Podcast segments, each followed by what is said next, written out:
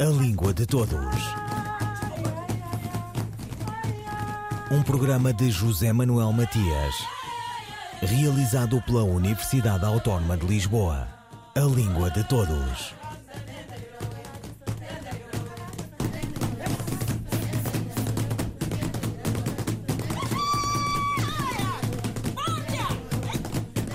O português descoloniza-se? Tem estigma, sombras e pontos luminosos? Será mera língua instrumental nos países africanos que a adotaram como língua oficial? Ou tudo será mais subtil e complexo na sua dinâmica?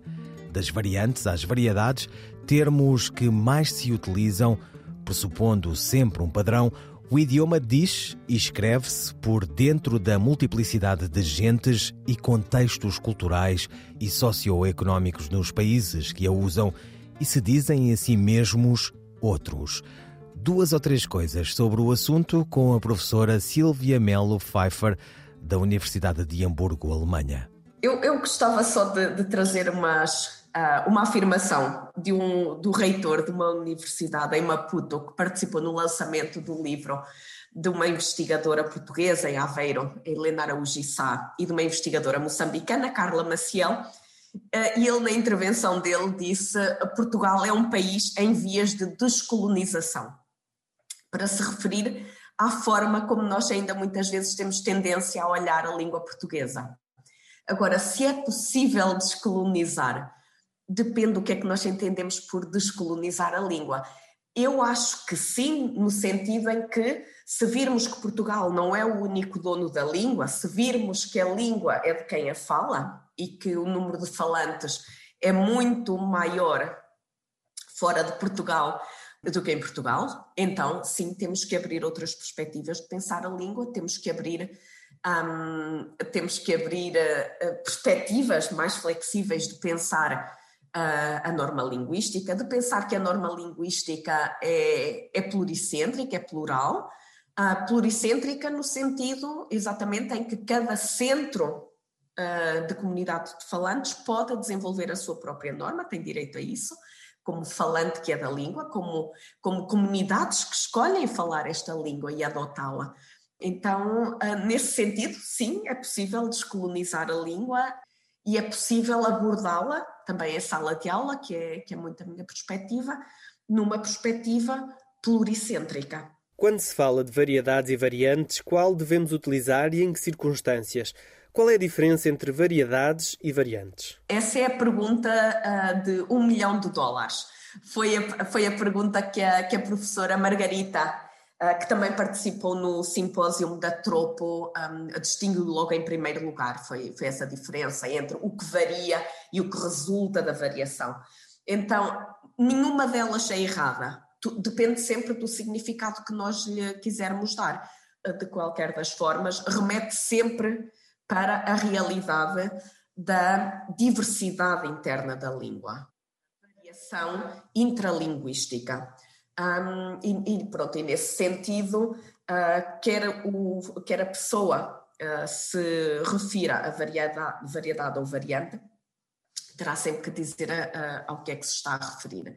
Mas sendo, sendo que, às vezes, e isto aqui a professora Margarita foi muito clara, às vezes aparecem como sinónimos e temos que ter muita atenção àquilo que dizemos, sobretudo se estivermos na posição de linguistas, que não é a minha posição. Não sei se sabe, mas eu sou da didática de línguas, e então a minha perspectiva é sempre como é que pegamos na descrição da língua, como é que pegamos nas variantes, nas variedades e como é que as podemos uh, trazer para a sala de aula, para a sala de aula do português, seja língua estrangeira ou língua de herança, e como é que podemos, depois com os alunos, desenvolver a sua consciência das proximidades, dos afastamentos entre as diferentes variedades. Aqui, a minha perspectiva, e será um bocadinho diferente de linguistas como, por exemplo, o professor Marcos Bagno, um, um, um gênio na, na, discussão destes tópicos, um, eu acho sempre que é muito mais o que nos une do que o que nos separa em termos de variedades e de variantes. Então, a, a minha perspectiva para a sala de aula é trazer as confluências das diferentes normas e trabalhá-las do ponto de vista pedagógico, mostrando que sim, há diferenças, há diferenças entre o português de Portugal e o português do Brasil, Há diferenças entre o português de Angola e o português de Moçambique, porque as línguas, a, a língua portuguesa contactou com diferentes uh, substratos, e, e, neste sentido é interessante analisar um, a língua portuguesa dessa perspectiva também, abrindo ao seu caráter dinâmico e heterogéneo e sem a colocar assim em, em, em caixinhas incomunicáveis. Voltando à descolonização da língua, muito se tem falado ultimamente sobre questões principalmente ligadas ao racismo. O que é que a língua, enquanto tal, ah, pode fazer para se descolonizar ou ser mais inclusiva? É, é uma pergunta muito pertinente e, penso que tem sido abordada também em diferentes países uh, na Europa. Lembro-me agora da questão da escrita inclusiva, que está muito presente nas discussões dos linguistas, nomeadamente em França e também na Alemanha. Ainda ontem, uh, curiosamente, recebi um e-mail da minha instituição, que é a Universidade de Hamburgo, uh, a explicar-nos como é que nós podemos produzir os nossos textos, a nossa comunicação em alemão de forma precisamente mais inclusiva. Na questão, um, na questão em apreço era a identidade de género. Como é que a língua pode ser uh, bom, utilizada com esse fim, que é um fim muito louvável? Primeiro, pensar que há metáforas, pensar que há comparações que estão enraizadas numa história colonial, e que essas metáforas têm que ser eventualmente repensadas, uh, atualizadas um, e usadas para desenvolver o pensamento crítico dos falantes. Nem sempre é fácil, nem sempre é fácil rever essas, essas metáforas, rever esses modos de dizer que estão tão ancorados na história da língua, que estão tão ancorados na forma dos seus na, na, forma na forma de falar. Vou só vou só dizer um que veio, vou utilizar uma expressão engraçada que veio à baila um, numa conferência que eu estava a, a participar, em que um, em que em, em que uma pessoa referindo-se à presença de escravos um, foi imediatamente corrigida, porque não é escravos, são pessoas escravizadas. Então, já por aí, por exemplo, podemos ver que há uma tentativa de tornar um, a língua mais, mais próxima da realidade a, a, que se está a referir, de facto. Depois, eu lembro-me, eu lembro-me quando era, quando era pequena, estava em Portugal, de ouvir muito do, a trabalhar à moura, a trabalhar como uma galega, a trabalhar como um escravo ou como um negro. Então, são tudo questões que estão enraizadas na nossa língua, estas comparações, estas associações, um, que, que devem ser utilizadas para não, não só até no sentido de descolonizar a língua, mas de a tornar menos suscetível a estereótipos, menos suscetível a associações negativas e minorizantes dos falantes, porque nós sabemos que quando nos referimos uh, também à língua, estamos a falar sobretudo de falantes, uh, estamos a falar das comunidades de falantes. Então, esta, esta associação quase metonímica entre a língua e quem a fala diz muito da nossa perspectiva também. Um, e é, é, neste sentido que a língua se poderia tornar mais inclusiva, poderia combater preconceitos. Mas essa acaba por ser uma tarefa quase hercúlea. Num dos exemplos que deu, trabalhar como uma moura, acredito que essa expressão tenha surgido na altura em que Portugal se estava a formar e a conquistar território aos mouros. O país já tem mais de oito séculos. Essa expressão ainda continua, por isso. Ainda continua, é verdade. Assim, por isso é que estou, é, é aquilo, o, o, Pierre Bourdieu fala muito nisso, que é o hábitos, o hábitos linguístico que nos faz. Nós crescemos uh, enraizados nestas formas de dizer, nestas metáforas, nestas expressões, um, e, e, é difícil até muitas vezes identificá-las quando estamos a usá-las. É, é, é, é necessário criar esta, esta, estas condições as condições, inclusivamente em sala de aula, para sabermos o que é que está por trás desta forma de dizer.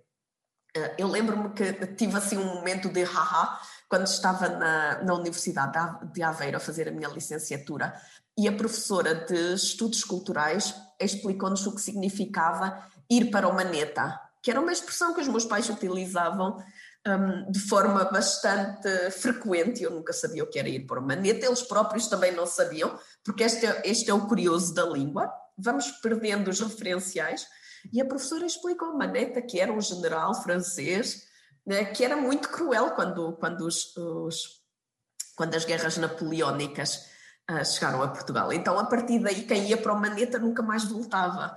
Então, são, são todas estas questões que nós podemos trazer para a sala de aula, como às vezes como curiosidades, e aqui poderíamos pegar na, nas expressões uh, que eu tinha referido anteriormente, e discutir o que está por trás disto e porque é que a língua e as línguas, porque isto não é exclusivo da língua portuguesa, são tão, eu, eu não diria permeáveis, mas como é que elas acabam por carregar estes estereótipos, uh, acabam por reproduzi-los também de forma cotidiana e de forma talvez perigosa, de forma tão inconsciente, se nós não desenvolvermos estratégias para desenvolver a consciência linguística dos falantes. Silvia Melo Pfeiffer, professora da Universidade de Hamburgo, sobre descolonizar a língua, variantes ou variedades do português.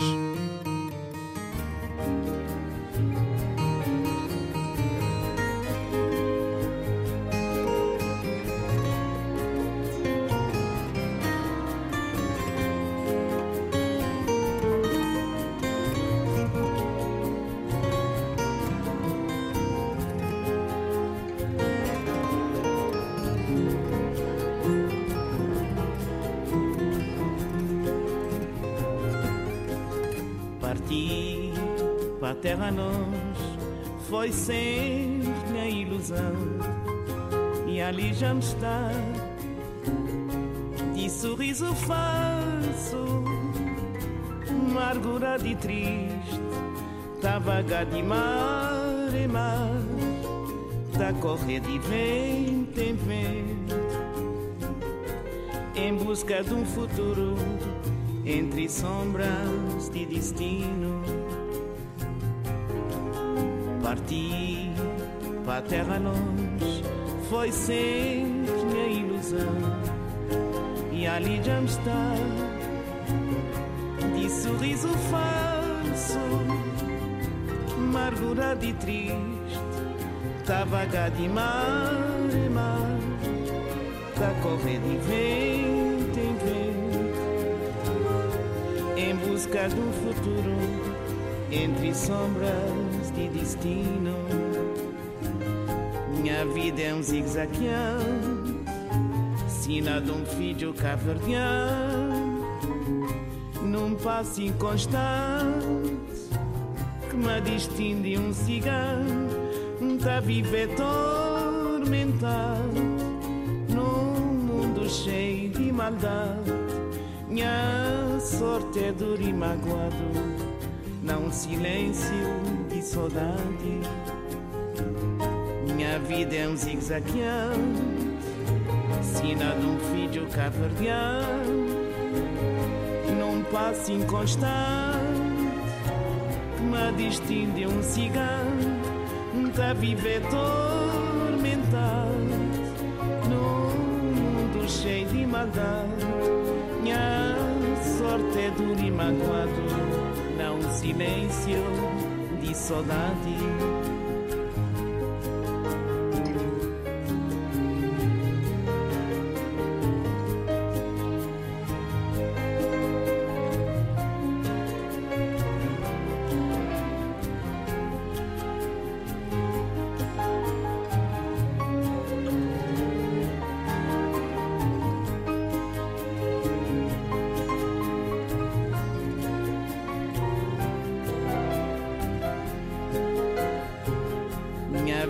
Zigue-zagueando, sina de um filho caverdiano, num passo inconstante,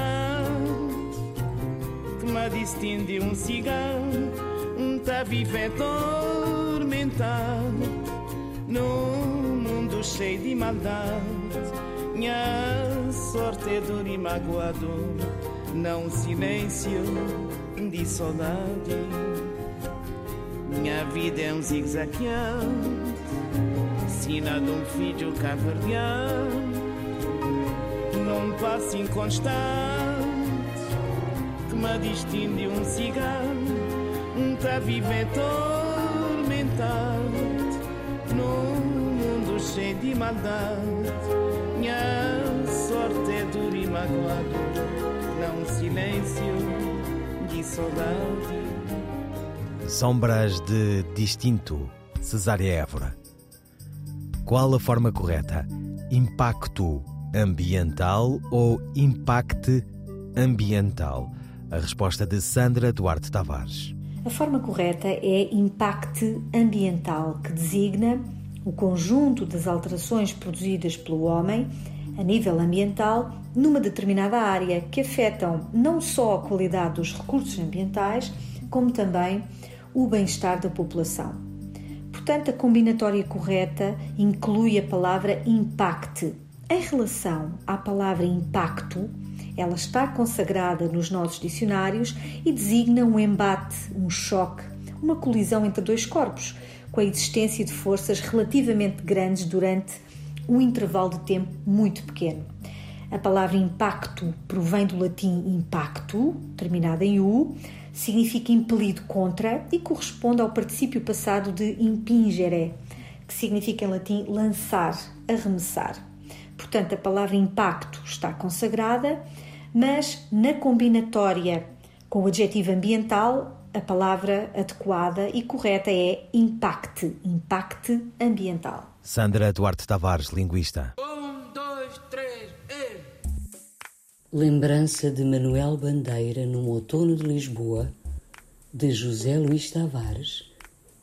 Meus pedestres semelhantes, escreveste. Mas eu, baleeiro da fome sob a unção do frio, tão aéreo Cicerone me fizeram estes claros dias de outubro.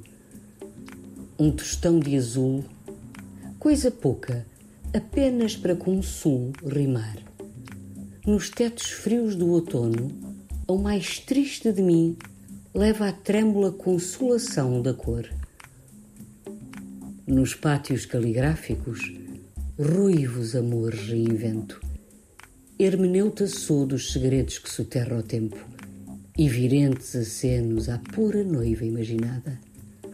Real, porém, a mulher longeva vendendo hortaliças na viela fagulhante de turistas eu também já estive pelas Suíças, mas a apanhar morangos e castiças. E vendo assim Lisboa, so beautiful, assalta-me a lembrança de um outro azul. Sob suas fímbrias plantei renques de acácias e tabuletas alusivas. Sob seus desdoirados ramos, desamor lamentei, que não sou amigo do rei, nem cheganças com deuses hei. Mas se é de sua lei que, embora triste, seja altivo amigo da grei, tal sina não maldigo. Talvez mesmo comigo diga: Grato estou a estes claros dias em que das lágrimas fiz maravilhas. Um poema de José Luís Tavares, na voz da atriz portuguesa Maria Henrique. José Luís Tavares estreou-se com Paraíso Apagado por um Trovão, nasceu no Tarrafal, vive em Lisboa, cidade que é sua, e que cantou em Lisbon Blues. Em duas décadas de publicar, o poeta de instrução para uso posterior ao naufrágio afirmou-se e é uma das vozes mais importantes da literatura cabo-verdiana e todos os seus arredores continentais. Ouviram Língua de Todos as despedidas de José Manuel Matias, Miguel Roque Dias e Miguel van der Kellen. A Língua de Todos. Um programa de José Manuel Matias realizado pela Universidade Autónoma de Lisboa. A língua de todos.